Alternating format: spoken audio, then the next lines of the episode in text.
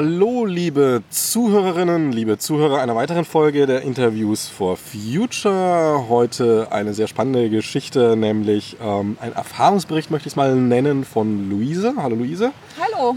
Ähm, es geht, ich will es mal kurz beschreiben, worum es geht, und dann fangen wir auch gleich an mit dem Interview. Es geht vor allem darum, äh, Luise, du hast ja ähm, den normalen Berufsweg äh, mal verlassen und hast dich mehr oder weniger, mit Haut und Haaren ist vielleicht übertrieben, aber mehr oder weniger äh, mit deiner Zeit, die du sonst auch in Arbeit, Geld verdienen steckst, ähm, dem Klimaschutz zugewandt.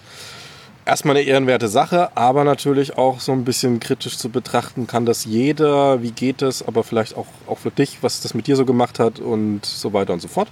Ähm, dass wahrscheinlich da draußen einige Leute gibt, die sich mit so einem Gedanken vielleicht ja so halb nur anfreunden können oder vielleicht einfach mal ein bisschen Input wollen, ähm, ist das doch eigentlich wunderbar dass du da jetzt Rede und Antwort stehst oder sitzt im Moment. Wir sitzen hier im Park in Leipzig.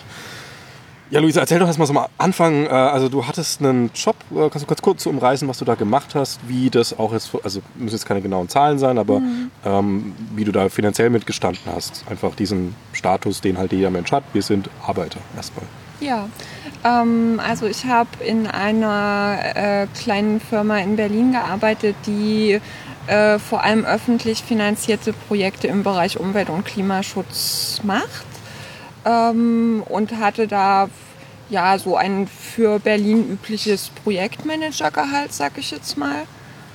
Ähm, ja, bin da immer zwischen Leipzig und Berlin gependelt ähm, und habe mich aber da eigentlich sehr wohl gefühlt und habe die Arbeit gerne gemacht ähm, bis ich irgendwann an einen Punkt gekommen bin, äh, wo ich immer stärker eben gesehen habe, dass äh, das, was eigentlich für den Klimaschutz jetzt passieren müsste, damit wir die Ziele des Pariser Abkommens noch einhalten können, ähm, und das, was dann äh, die Ziele der Projekte sind und das, was real wirklich umgesetzt wird in den Projekten, eben sehr weit auseinanderklafft. Und gleichzeitig äh, hat sich eben diese sehr äh, starke Klimabewegung auf der Straße entwickelt, also äh, mit ganz unterschiedlichen Akteuren. Und äh, ja, ich habe mich eben in meiner Freizeit schon im, im, Klimaschutz engagiert. Also ich bin viel mit der Leipziger Ortsgruppe von Extinction Rebellion unterwegs. Und ich habe eben gemerkt, dort habe ich viel mehr das Gefühl, dass, dass ich wirklich irgendwie äh, was bewirken kann. Und äh, in meinem Job ist, hatte ich so das Gefühl, es, also es sind zwar ehrenwerte Ziele, die die Projekte haben, aber es geht eben eigentlich total äh, am Bedarf vorbei. Also es, es kommt überhaupt nicht äh, dahin, dass wir wirklich die, die Klimaschutzziele einhalten können. Ah, und ich da kurz einhalten? Ist ja. das, ist, also das hast du jetzt bei dir in der Firma hm. erlebt, die dann äh, mit Bund irgendwie zusammenarbeitet. Aber man ist ja so ein bisschen vernetzter auch. Ähm, ist das, also das, was du jetzt sagst, dass diese Ziel, also das, das, was von Bundesseite gemacht wird, umgesetzt wird, ähm, so minimal und wenig ist, ist, hast du den Eindruck, dass das in dem Fall jetzt nur eine Ausnahmeerscheinung war oder ist das eher so ein äh, Grundproblem? Nee, das ist ein Grundproblem, würde ich definitiv sagen, weil äh, schon allein die Zielsetzung, Deutschland soll bis 2050 klimaneutral werden, ähm, ist ja eigentlich schon Ausdruck davon. Also wir sind eines der, reiches, der reichsten, privilegiertesten Länder und äh, haben alle Möglichkeiten, äh, uns ähm, ja, also wenn wir schon nicht vorankommen, ist es schwer, dem Rest der Welt äh, irgendwie zu sagen, dass, dass sie eben auf die Klimaziele hinarbeiten sollen. Und ähm, der Kohleausstieg ist halt auch so ein krasses Beispiel, also wo eigentlich auch selbst Wirtschaftsexperten sagen, 2038 ist äh, auch aus wirtschaftlicher Sicht nicht sinnvoll und äh, aus Sicht von KlimawissenschaftlerInnen ganz zu schweigen. da, ähm, Ja, also ja, es, ist, es ist ein Grundproblem. Also dass, dass ich will auch überhaupt nicht sagen, dass die Menschen, die in solchen Umweltschutzprojekten arbeiten, irgendwie zu also zu wenig engagiert werden oder so, sondern das Problem ist, dass eben der, der vorgegebene Rahmen äh, es, es gar nicht zulässt, in Anführungsstrichen radikaler zu sein. Also äh, wenn ich zum Beispiel äh, für ein Projekt Flyer oder eine Pressemitteilung oder so äh, zum Beispiel geschrieben habe, äh, der Gebäudebestand in Deutschland muss so schnell wie möglich klimaneutral werden, äh, dann hat mich äh, jemand von meinen Vorgesetzten korrigiert und bis 2050 geschrieben, weil das das bundesweit vorgegebene Ziel ist. Und äh, das ist natürlich aus, aus Sicht der Firma vollkommen korrekt. Man macht das, was der Auftraggeber möchte. Aber ja, aus wissenschaftlicher Sicht halt nicht. Ähm, ja, und äh, also diese Spannung, die sich da so aufgebaut hat, da hatte ich irgendwann das Gefühl, dass äh, ich muss muss da irgendwie raus. Also ich brauche so einen Befreiungsschlag und ja, die, die Arbeit halt in der Klimabewegung äh, hat mir halt äh, ja, viel mehr das Gefühl gegeben, ich bewirke wirklich was und, und, und dadurch eben auch mehr Spaß gemacht. Ähm, und dann habe ich eben so drüber nachgedacht, ein paar Monate Auszeit zu nehmen also du standst dann quasi an dem Punkt zu sagen, okay, mhm. ähm, also wenn man sich schon in Klimadingen auch beruflich entwickelt, dann ist wahrscheinlich das Interesse einfach an dem Thema grundsätzlich da. Dann mhm. sagst du auch, dass du äh, ehrenamtlich äh, im Privat, also eine Restzeit, die man nach der Arbeit mhm. so hat mhm. quasi, ähm, und warst dann quasi so durch diese Erfahrung an dem Punkt gestanden, okay, ähm, soll ich jetzt an der Stellschraube weiterdrehen, die irgendwann fertig gedreht ist, wenn das Kind schon längst im Brunnen liegt? Mhm. Oder ähm, soll ich was sinnvoll, also tatsächlich was Sinnvolles tun. Hier geht es ja wieder um einen ganz interessanten Aspekt, nämlich äh, ein Missverständnis, was wir gesellschaftlich haben, dass, dass Hauptsache du hast einen Job, das Geld aufs Konto bringt, hast du einen Sinn. Und das mhm. ist natürlich Quatsch. Also man sieht es an den ganzen ähm, ja, die, die ausufernden äh, Burnout, Depressionszahlen und so weiter, die ganz oft eben mit Arbeit verknüpft sind, äh, weil es einfach eine sinnlose Zeitverschwendung ist. Und naja, du warst dann an diesem Punkt quasi gestanden, dass du hm die, die Sinnrichtung wieder finden wolltest. Genau, und ähm, dann habe ich erstmal äh, vorsichtig bei meinem Arbeitgeber angefragt, ob es möglich wäre, ein Sabbatical von sechs Monaten zu machen und habe das Angebot bekommen, es für drei Monate zu machen, was natürlich auch schon sehr freundlich war, aber das hat mir nicht gereicht. Und dann habe ich eben so das für und wieder ein bisschen abgewegt und habe gesagt, okay, also äh, ich habe keine Familie, also niemand ist von mir wirtschaftlich abhängig. Ich bin für mich allein verantwortlich und äh, wenn jetzt so ein äh, kurzzeitiger Ausstieg aus dem Arbeitsleben irgendwie wirtschaftliche Einbußen bedeutet, dann betrifft das nur mich und ich, äh, für mich ist das in Ordnung. Ähm, und dann habe ich gesagt, okay, dann äh, kündige ich jetzt wirklich erstmal diesen Job und ähm, ja, mache wirklich sechs Monate lang Vollzeit Klimaaktivismus. Ähm, ja, ich habe leider nicht genug Ersparnisse, um das irgendwie für den Rest meines Lebens so zu handhaben. Ich muss jetzt langsam äh, wieder ins Arbeitsleben einsteigen. Aber ja, ich, ich hatte eben zumindest äh, diese Phase, wo ich es wo wirklich mal äh, Vollzeit machen konnte. Und ja, das äh, Genau, gehen wir da mal Schritt für Schritt. Ähm, also du hast dich dann quasi, die, die, hm. die Möglichkeit wäre gewesen, drei Monate. Das hm. äh, war, also gemerkt, okay, das, das äh, ist zu, einfach zu wenig Zeit dafür. Hm. Ähm, und du hast dann äh, dich entscheiden müssen, also wenn, als du entschieden hast, okay, wie viel, ein halbes Jahr oder ein Jahr? Gen genau, also ich wollte ein halbes Jahr. Also ein halbes Jahr mindestens. Also mindestens ein halbes Jahr. Hm. Ähm, hättest du dann ganz einfach wieder zurück in den Job gekonnt oder war diese Tür dann quasi hm, erstmal verschlossen? Nee, genau. Also nach drei Monaten hätte ich wieder zurückgekonnt. Ähm, das wäre quasi so, ähm, ich, der Begriff fällt mir jetzt gerade nicht ein, aber so, hm. so eine Art unbezahlter Urlaub, also sozusagen ruhendes Arbeitsverhältnis gewesen. Ähm, und ja, aber sechs Monate Ausfall sozusagen, das wäre einfach für die Firma dann nicht mehr händelbar gewesen. Ähm, äh, weil es halt nur relativ wenige Mitarbeiter insgesamt gibt im Team. Ähm, also das hätten sie nicht auffangen können. Zumal ja mhm. Projektmanagement, also ich sag mal, Akten sortieren, das kann, findet man immer jemanden, aber mhm. das ist natürlich. Nee, also bei den Projekten ist es schon wichtig, dass, dass Leute auch inhaltlich äh, drinstecken und so. Und ja, deswegen äh, habe ich dann eben aufgehört und ähm, hatte noch, äh, also dann in der Übergangsphase die Schwierigkeit, nur im, aus dem Homeoffice mit meinem Nachfolger in Kontakt zu sein. Aber ich hoffe, dass, dass es trotzdem also äh, ganz Übergabe gut geklappt hat. hat. Das war ja. zumindest abgeregelt. Und, hm. ähm, wie war denn das? Also wie war dieser Entscheidungsmoment für dich? War das dann eher so ein Moment, wo du gesagt hast, okay, ich ziehe es jetzt durch? Oder war es für dich von vornherein klar, wenn das Angebot nicht kommt mit sechs Monaten hm. Sabbatical? Ähm, ja, also an dem Punkt, wo ich danach gefragt ha habe, war es für mich eigentlich schon klar, dass ich es auf jeden Fall machen will. Also es wäre natürlich äh, ja sozusagen die, die allerbequemste Form gewesen, zu sagen, okay, nach sechs Monaten kann ich wieder in den alten Job zurück.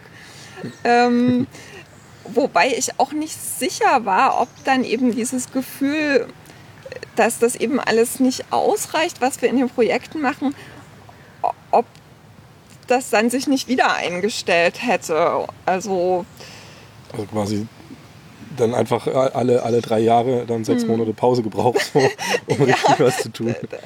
Also es war auch durchaus jetzt nicht nur so, ich möchte hm. jetzt aktiv was, also das sicher hm. auch, ich möchte jetzt aktiv was tun, aber auch eher so eine, noch zusätzlich so eine, so eine Lebensentscheidung Richtungs, also vielleicht ein bisschen sehr groß gesagt, das hm. Leben ist noch lang, aber ähm, schon so eine, so eine Richtungsentscheidung, die dann auch weit ja, darüber hinaus führt. Ich denke, so. man kann das sagen. Also die, die Richtung ist jetzt sozusagen, dass ich wirklich den, den Aktivismus sozusagen als oberste Priorität habe. Und auch wenn ich äh, dann halt wieder Lohn arbeiten muss, würde ich eben versuchen, eben zum Beispiel nicht unbedingt Vollzeit zu arbeiten oder in einem Job zu arbeiten, der halt eine relativ große Flexibilität bietet, um eben weiterhin in der Freizeit ähm, das machen zu können.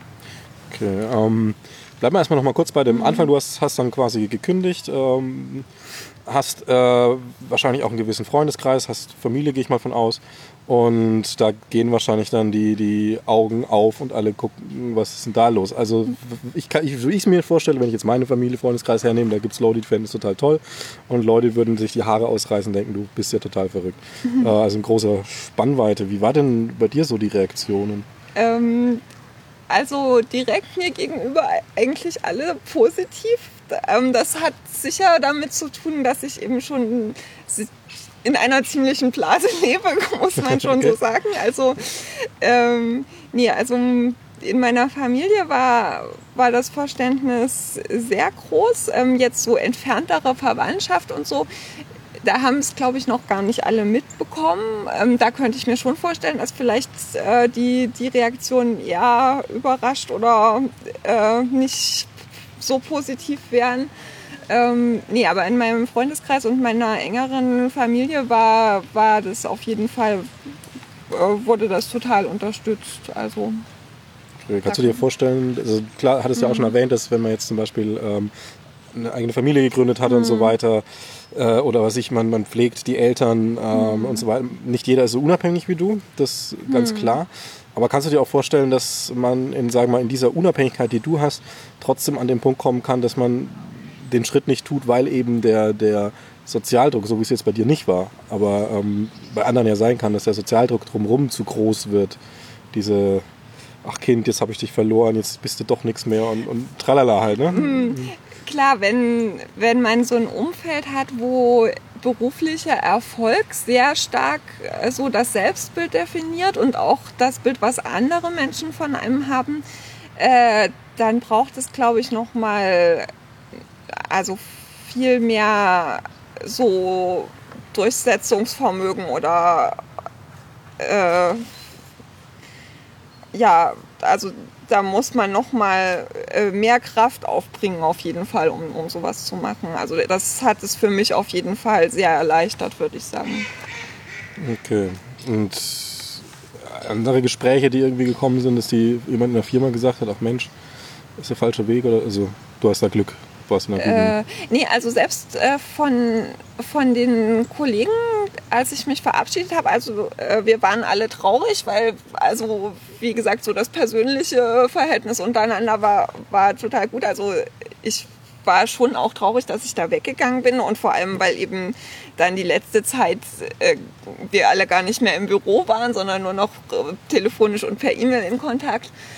Ähm, aber so die Reaktionen, die ich bekommen habe, waren, waren eigentlich auch eher, oh, das ist, das ist ja toll, dass du das machst. Ähm, also war, war eigentlich schon unterstützend auch. Okay, also Respekt, dass du das mhm. traust. Ja. Ähm, ja, jetzt hattest du natürlich eine hohe Erwartungshaltung an das, was da kommt. ähm, ich denke mal, die kann man verkürzt an umschreiben mit endlich mal was Wirkungsvolles tun. wie, naja, wie wurde die denn, also klar, Corona hat wahrscheinlich dann mhm. jetzt so zeitlich ein bisschen reingeschwartet noch, was das angeht, aber rechne mal das mal ein bisschen raus. Ähm, wie hat, wie wurde die denn erfüllt? Oder auch nicht, ich weiß es nicht. Ja, das ist eine schwierige Frage, weil ich also es ist natürlich wirklich sehr stark durch diese, diese Phase geprägt worden, wo eben erstmal, also Lockdown ist ja eigentlich zu viel gesagt, aber wo eben sehr viel nicht mehr im öffentlichen Raum stattfinden konnte. Und natürlich sind äh, Aktionen, also Dinge, die im öffentlichen Raum stattfinden, schon äh, das, das Ziel im Klimaaktivismus. Also ich war eigentlich darauf vorbereitet, dann wirklich eben äh, äh, ja Sachen auf der Straße zu machen und äh, dann war die erste Phase erstmal so, dass wir also unheimlich viele Videokonferenzen gemacht haben und ähm, ja, Social-Media-Kampagnen geplant und solche Sachen, also das, was eben noch möglich war. Also schon erstmal was ganz anderes, als ich mir vorgestellt hatte. Ähm, aber also ich war trotzdem, also ich bin trotzdem froh, dass ich es in dieser Zeit gemacht habe, weil ich glaube, äh, gerade weil dann eben auch sehr viele Menschen erstmal mit sich selbst beschäftigt waren. Also so, man musste ja das Privatleben neu sortieren und so. Äh, war es auf jeden Fall von Vorteil, dass ich eben so sehr viel Zeit hatte, äh, das äh, wirklich weiter ja, zu unterstützen. Also eben zu schauen, einmal pro Woche machen wir eine Videokonferenz, um uns auszutauschen und so. Und auch wenn äh, dann die, die Teilnehmerzahlen viel kleiner waren als bei unseren äh, Plenar vorher und so, äh, war eben trotzdem noch das Angebot da. Und ich glaube, das hat uns durch diese Phase auch ganz gut äh, durchgebracht, sage ich mal, weil äh, sonst ist eben die Gefahr groß, dass äh, dass sowas auch einschläft. Ähm, also wenn, wenn dann eben alle erstmal ganz viele private Sachen sortieren müssen. Und ja, ähm, also was ich, was ich noch sagen wollte, ähm, weil wir schon drüber gesprochen haben, dass, äh, dass es eben sein kann, wenn man so im Berufsleben steht das so und nicht mehr so den Sinn sieht, dass die Gefahr von Burnout besteht.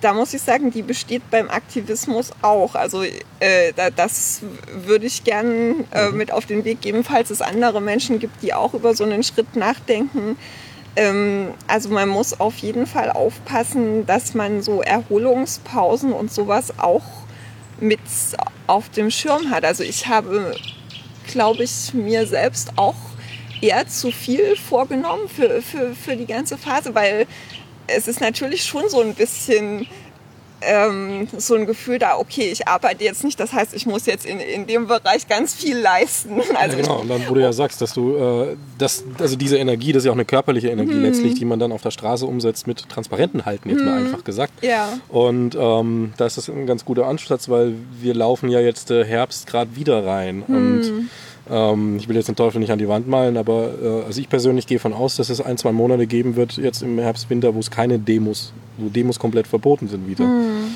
Und ähm, naja, man sitzt dann im eigenen Saft quasi. Und das ist ja auch was, was äh, psychisch problematisch werden kann letztlich. Ja.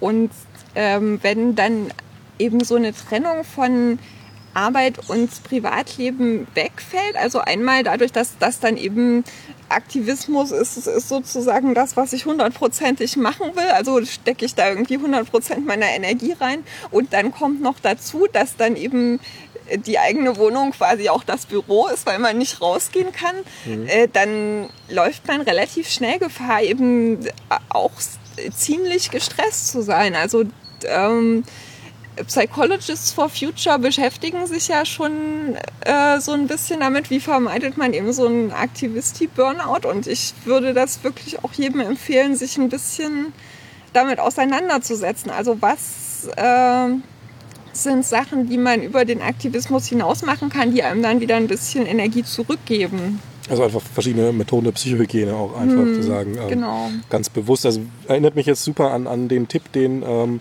zum Beispiel, äh, wenn, wenn man eine Partnerschaft mit einer, jemandem hat, der depressiv ist, dann äh, hat man natürlich diesen Drang, ah, ich will helfen und immer da sein. Und da gibt es ja auch hm. genau diesen Ratschlag zu sagen, ja, schön und gut, du willst helfen, da sein, ist gut, dass du da bist, aber nimm dir Auszeit und macht auch die Tür zu, Telefon aus und da hat Frau oder Mann, wer es halt dann ist, ähm, hat er einfach mal die Tür zu so, und geht raus im Park und äh, da kann der Partner dann auch heulend gegen die Wand trommeln, ist dann halt so, dass man diese Phasen total braucht. Ist jetzt ein krasses mhm. Beispiel. Nee, ich finde den Vergleich gut, weil äh, man könnte sagen, ja, die Erde ist ein depressiver Partner, dem es ja. die ganze Zeit schlecht geht. Und wir leben drin. Also wir können ja auch nicht sagen, hey, ich hm. gehe jetzt mal wieder auf meinen anderen Planeten und. Genau. Ja. Ja, genau, so ein Ding. Hast du da auch äh, vielleicht ein bisschen Handwerkszeug in, in, der Form erfahren, erlebt? Also ich denke, das ist ähm, individuell sehr unterschiedlich. Also für mich äh, ist es ähm, ein total guter Ausgleich, so in, in Ausstellungen zu gehen. Also Kunst ähm, mhm. ist, ist für mich äh, auf jeden Fall so ein, so ein Faktor, der, also was mir Energie zurückgibt. Ähm, aber ich denke, wenn, wenn jemand zum Beispiel gerne Sport macht, ist, ist das, äh, also da, da zähle ich mich eher nicht so dazu, aber es, es gibt sicher Menschen, äh, für die das ein sehr guter Ausgleich ist. Oder eben ein Instrument spielen. Ähm, also irgendeine Aktivität, die, die eben nicht politisch in Anführungsstrichen ist, sage ich. Da. Also das und auch einfach kein Klimathema ist. Also genau. Wenn man dann gärtnert, dann nicht um das Klima zu retten, sondern also, einfach weil es Spaß macht. Genau, ja. So, zum Beispiel.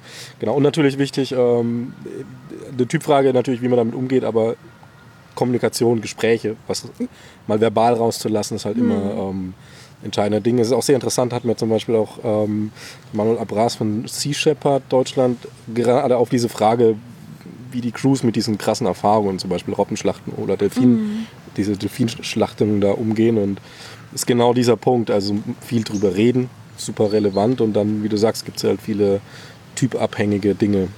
Eine geht joggen, andere geht ins, äh, in die Kunstausstellung und manche machen beides oder manche machen wieder was anderes.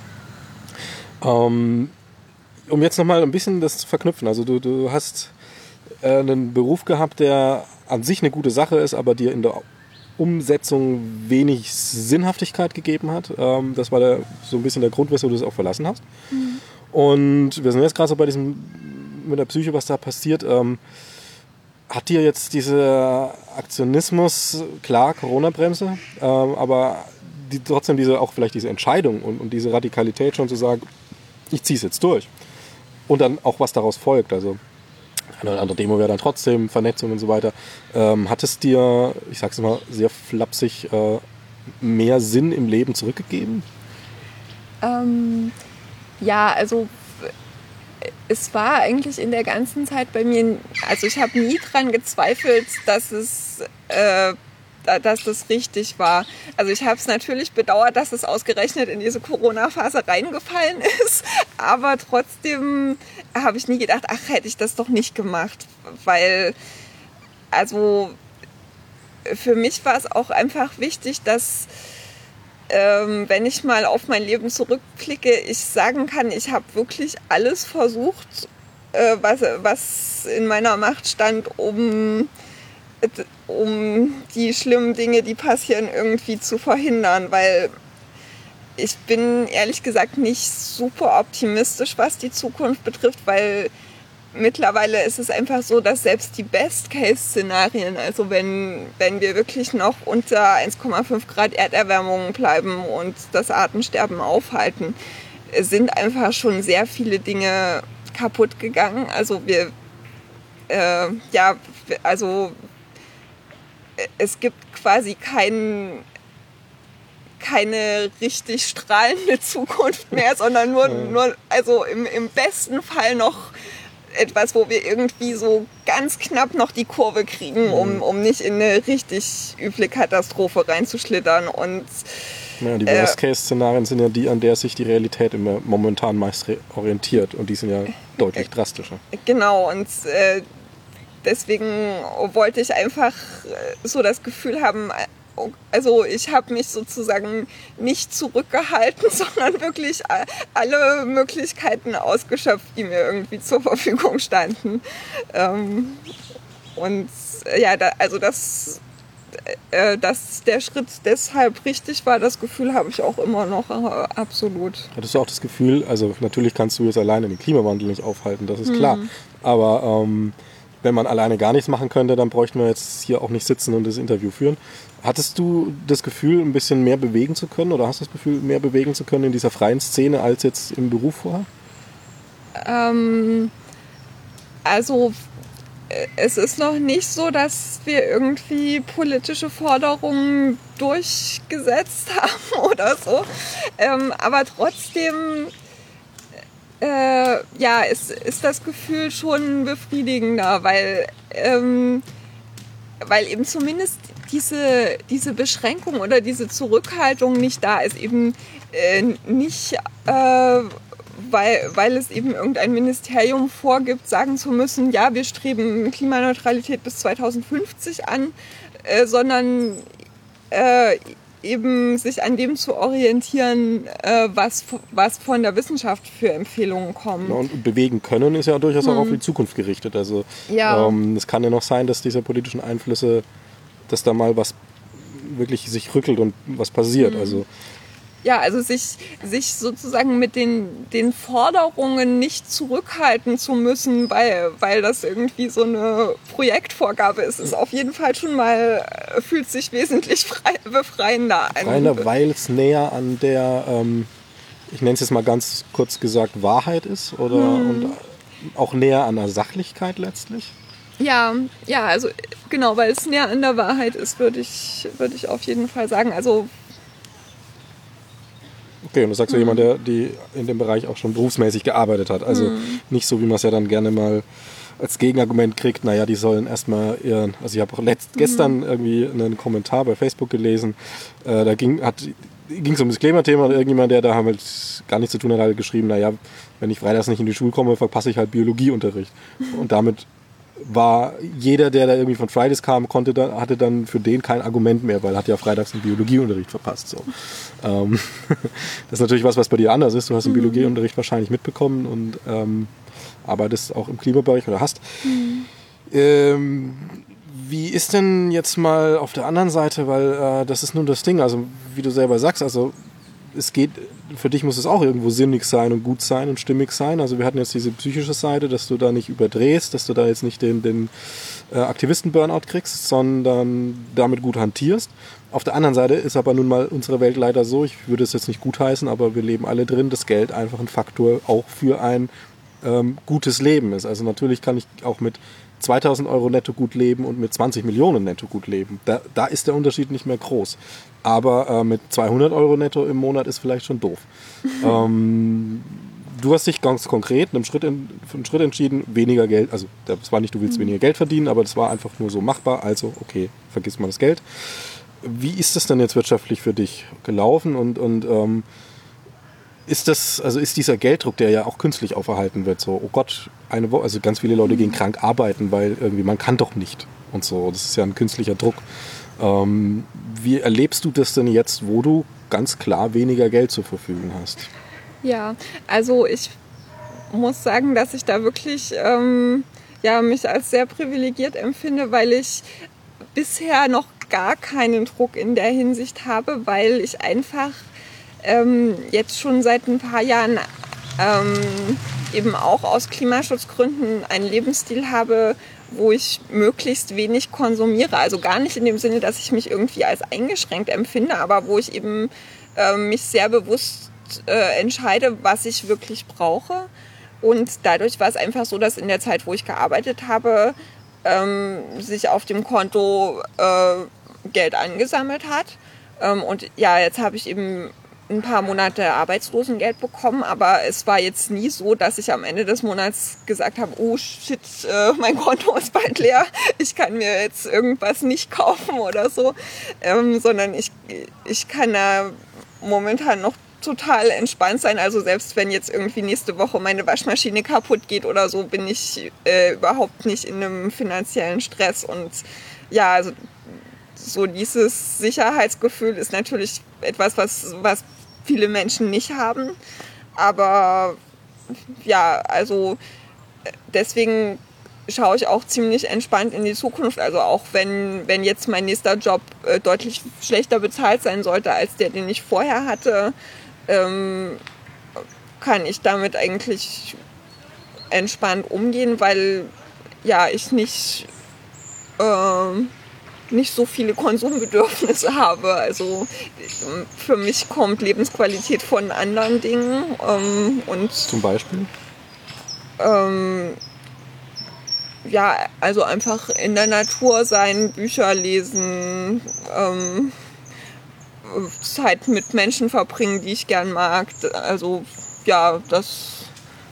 Okay, und das Kreuzfahrtschiff ist jetzt nicht unbedingt das, was du brauchst für glücklich sein. Nee, definitiv nicht. Also ich äh, ähm, reise auch schon lange nur noch äh, mit der Bahn.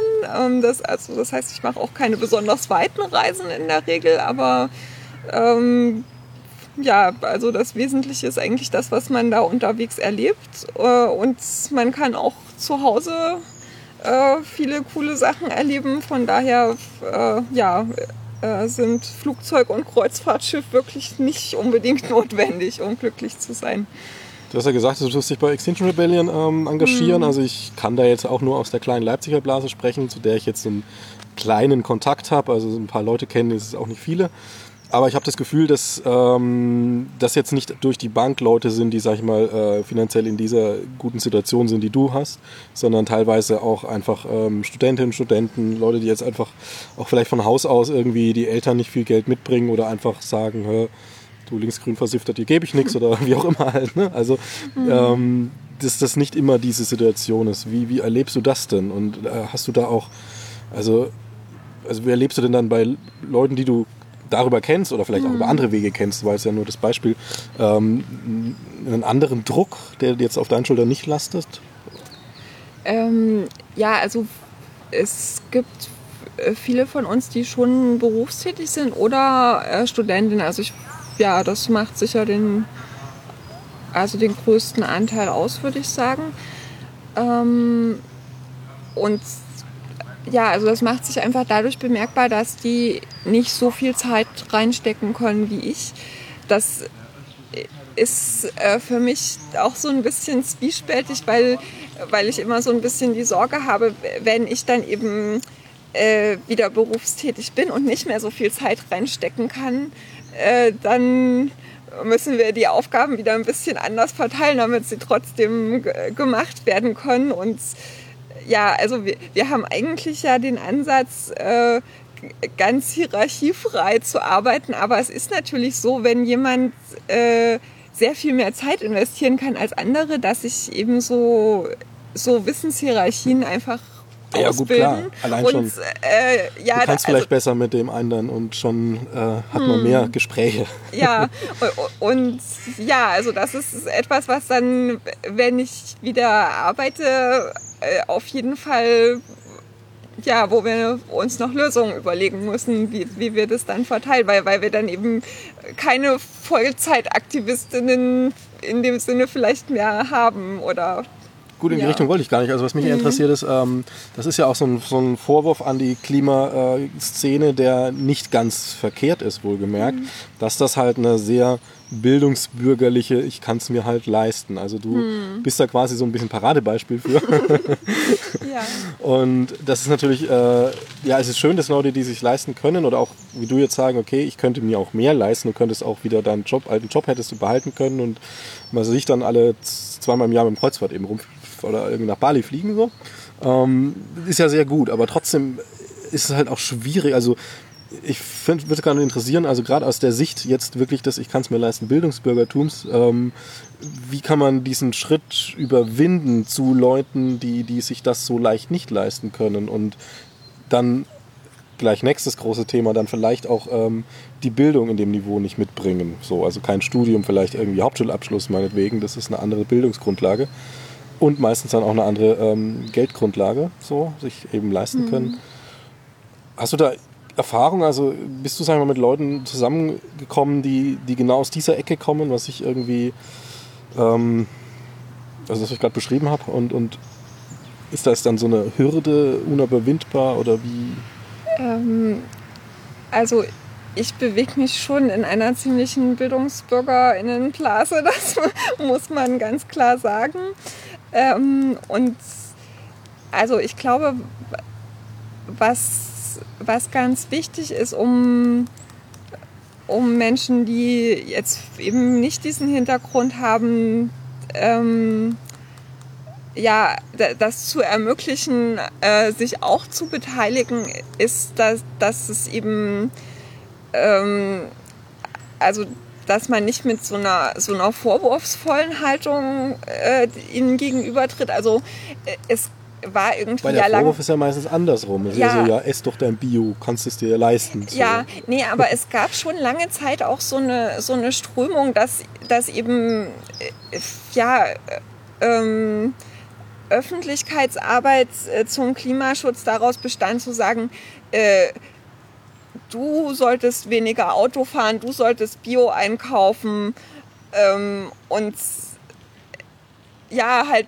halt nicht mhm. äh, in Betracht zu ziehen, dass, es, dass das für Menschen in, in verschiedenen Lebenssituationen nicht unbedingt möglich ist. Also wenn man auf dem Land lebt und äh, nirgendwo hinkommt ohne Auto und keinen Bioladen hat, dann äh, sind diese individuellen Handlungsansätze einfach äh, nicht möglich. Und ähm, man darf dann den Menschen, die in so einer Situation sind, eben nicht das Gefühl geben, ähm, dass sie dann nicht in die Klimaschutzbewegung hineingehören, weil äh, die Problematik betrifft sie ja ganz genauso. Ähm, also bei Extinction Rebellion gehört es mit zu den Grundsätzen ähm, No Shaming, No Blaming, also niemals äh, irgendwie Leuten ihr persönliches Verhalten ankreiden, ähm, weil auf dieser individuellen Ebene können wir das Problem auch nicht lösen. Also, also zum Beispiel, wenn jetzt jemand sagt, okay, hier, ich, ich habe halt meinen mhm. Hauptschulabschluss nicht hingekriegt und bin jetzt irgendwie Kleidersortierer bei Primark. Ähm, Primark ist natürlich, also auch wenn die jetzt irgendwas mhm. gefaselt mhm. haben, zuletzt von ja, ja, Lieferketten und Hololo, aber naja, muss man sich nur mhm. anschauen, Primark. Ähm, also definitiv sehr schlecht fürs Klima, sehr schlecht für die Umwelt, auch durch diese ganze mhm. Wegschmeiß, Klamotten und so weiter. Also eine der ja, Dinge, aber die dafür tragen, tragen die, äh, die oberste Etage von Primark die Verantwortung und nicht der Mensch, der halt seinen Lebensunterhalt irgendwie verdienen muss und dann eben dort die Kleider sortiert. Genau, also jemand, der da Kleider sortiert ähm, und halt das Geld braucht, um die Miete zu zahlen und vielleicht irgendwie noch das äh, Kind alleine großzuziehen, was auch immer, mhm. ähm, sollte sich dann auch bei Extinction Rebellion trotzdem willkommen fühlen und trotzdem sage ich, ich arbeite zwar für den mhm. Gegner sozusagen oder für einen Teil dessen ähm, und stelle mich hier trotzdem hin und mache Aktionen mit und Auf jeden das ist Fall. dann ähm, es kann natürlich trotzdem sein, dass es dann irgendwie, ich sag mal, Sprachbarrieren gibt. Also weil ähm, ja in, in der Klimaszene ist, glaube ich, schon, es gibt so, ein, so, eine Art Jargon, den man erstmal mhm. äh, sich aneignen muss. Das Gendern zum Beispiel. Ne? Ja, genau, das ist. Äh, äh das ich mir nie angewöhnen werde. Also ja, ich habe da nichts dagegen. Nee, ich habe es mir auch, ich bin auch noch dabei, es mir anzugewöhnen. Und ja, ich sehe auch, dass, dass es natürlich Menschen gibt, gerade wenn, wenn die schon also noch ein bisschen älter sind als ich, äh, dass das für, für die erstmal sehr gewöhnungsbedürftig ist und, und vielleicht schon auch erstmal eine Hürde darstellt. Ich bin trotzdem dafür, es zu machen, aber ähm, ich würde halt Menschen, die, die das nicht machen und es sich auch nicht angewöhnen wollen, erstmal nicht das Gefühl geben wollen, dass sie deshalb nicht zur Klimabewegung passen, weil es ist ja auch sehr interessant. Das Gendern, mhm. also ich sag mal so, ich kann ja, ich kann ja, ähm, der hat ein ganz arger Sexist sein und trotzdem gendern. Mhm. So, also das Gendern selber ist ja erstmal ein Symbol wert. Nur. Ja. Und ähm, das ist ja ganz gut zu sagen, okay, es ist schön, wenn, also wenn sich das Symbol irgendwann verselbstständigt und ähm, wir wachen in 200 Jahren hier nochmal auf und es gibt die Menschheit noch und alle gendern einfach, ist halt in, die, in den Sprachgebrauch mhm. übergeflossen, dann ist es halt übergeflossen und dann ist das ja auch eine gute Sache. Wir sind halt an einem Punkt, wo es sich, ähm, naja, wo es halt gerade passiert. Und da ist es aber auch so, dass man dann bei Extinction Rebellion zum Beispiel jetzt, ähm, man muss da jetzt nicht irgendwie zwanghaft gendern.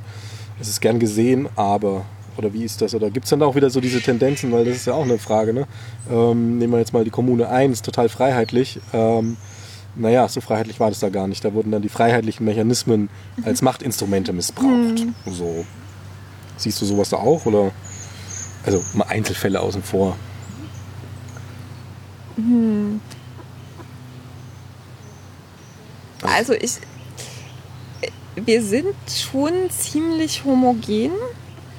Ähm, ich würde nicht sagen, dass, ähm, dass das daran liegt, dass wir irgendwie aktiv jetzt äh, ein Umfeld schaffen, wo, wo sich Leute, die, die halt anders ticken, nicht wohlfühlen. Aber das, das sind ja auch unbewusste Mechanismen zum Teil. Also ich glaube, das ist eine Frage, die die, die ganze Klimabewegung betrifft ähm, dass wir bisher eben sehr weiß, sehr akademisch geprägt, ähm, überwiegend relativ jung sind und äh, wir brauchen natürlich die ganze Gesellschaft, äh, wenn wir irgendwie was reißen wollen. Ähm, also ich setze große Hoffnung auf ähm, solche Sachen wie äh, jetzt im Rheinland, wo eben alle Dörfer bleiben, äh, was eine Bewegung ist, die von den Menschen, die in den äh,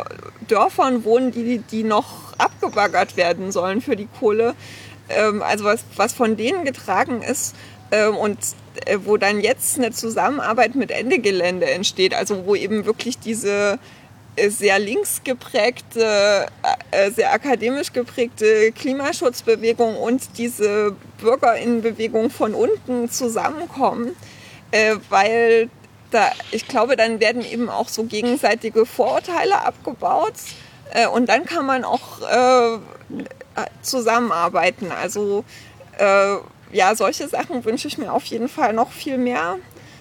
Ähm, sowas ist ja auch jetzt äh, am 25.09. da demonstriert ja die mhm. L, äh, LV, also na, Leipziger Verkehrsbetriebe mit, mhm. also die, die äh, Angestellten im öffentlichen Nahverkehr.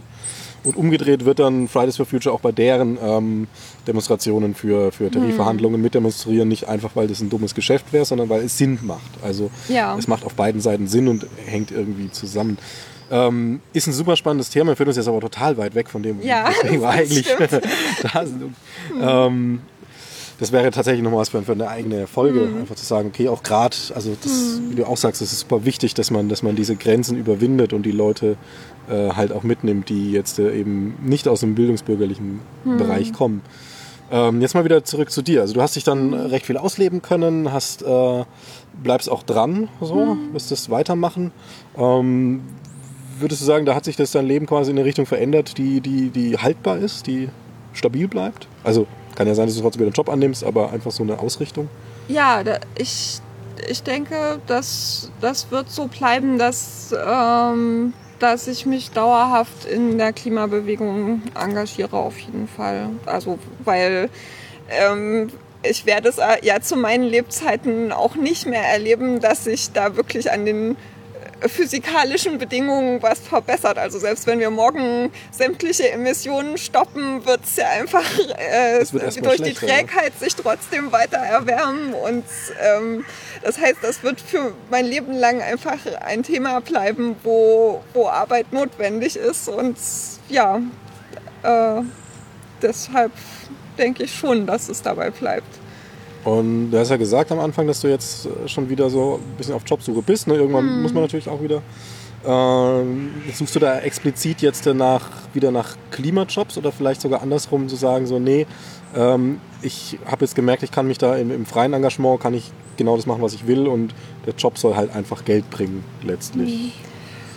Ähm, also ich suche schon gezielt auf äh, Plattformen, die so Jobs im Umweltbereich anbieten, weil natürlich auch meine Berufserfahrung in dem Bereich es einfacher macht, sage ich mal, dann, äh, dann auch wieder da einen Job zu finden. Aber grundsätzlich ähm, so die die Fähigkeiten im Projektmanagement, also zum Beispiel Veranstaltungsvorbereitung oder so, die sind natürlich sehr breit anwendbar.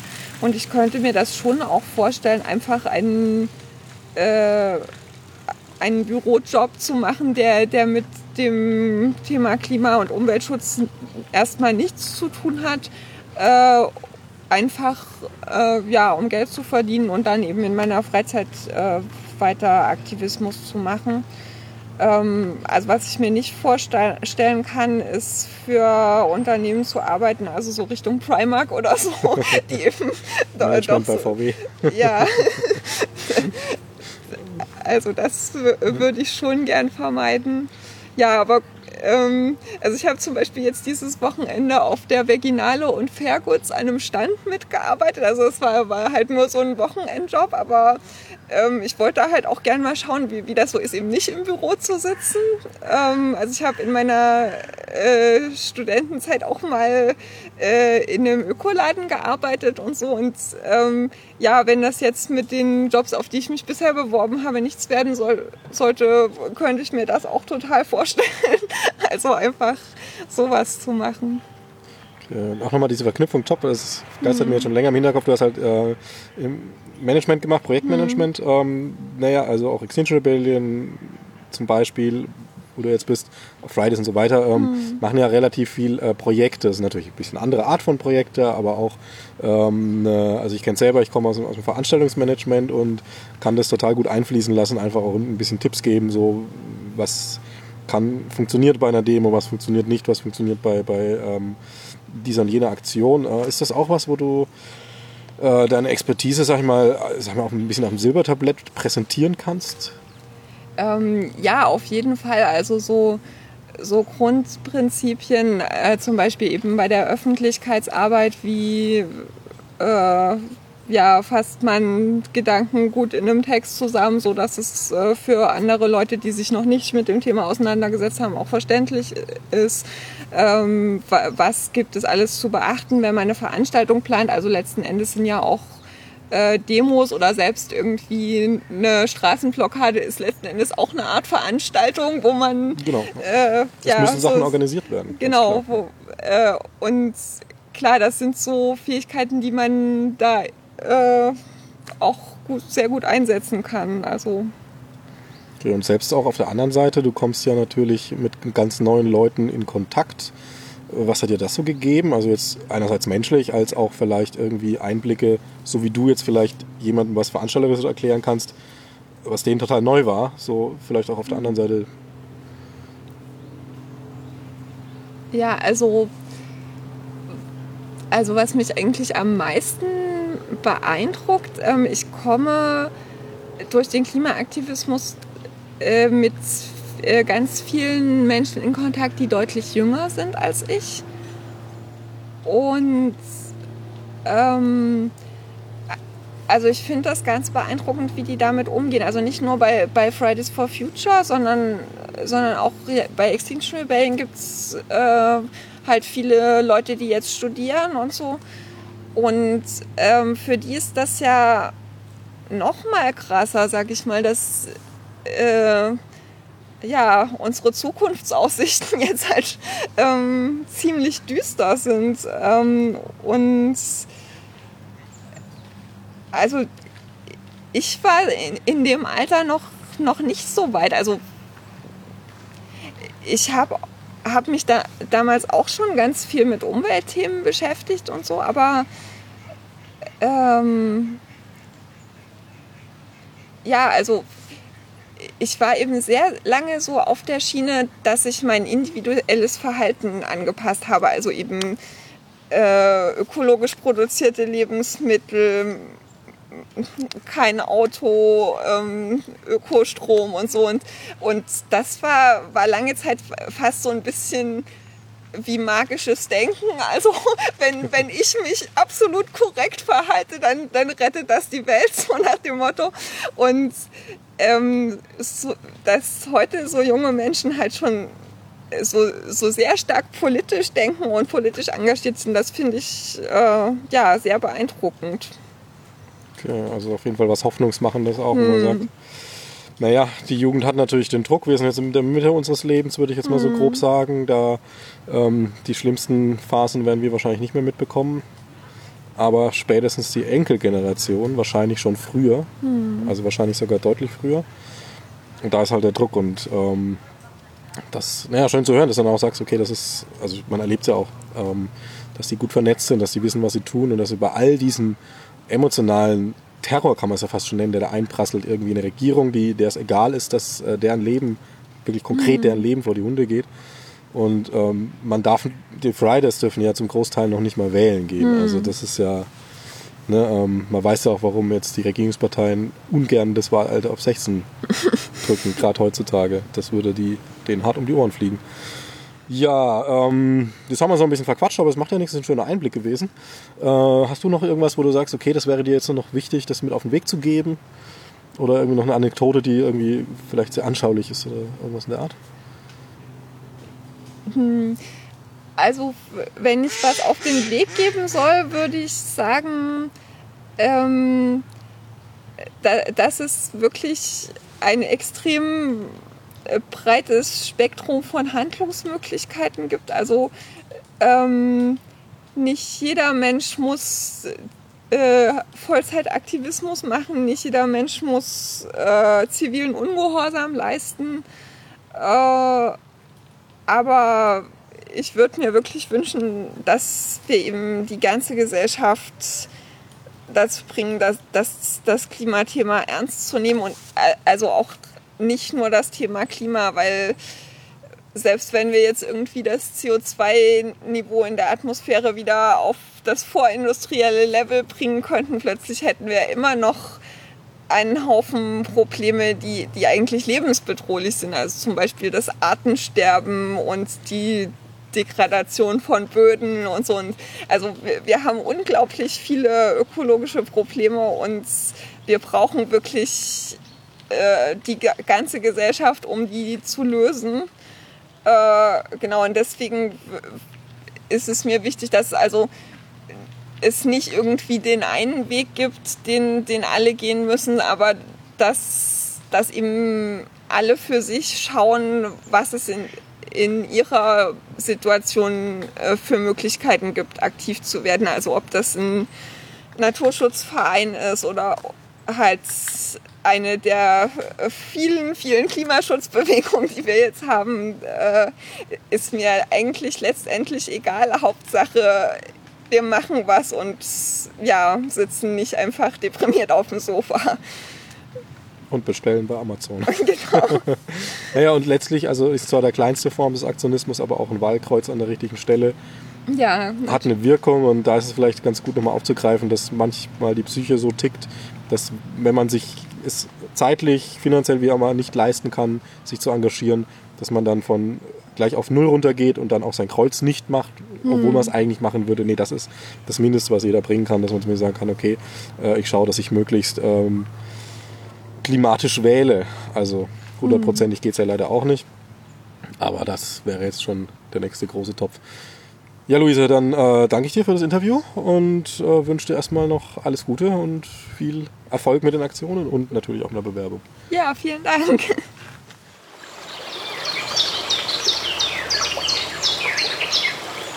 Mm-hmm.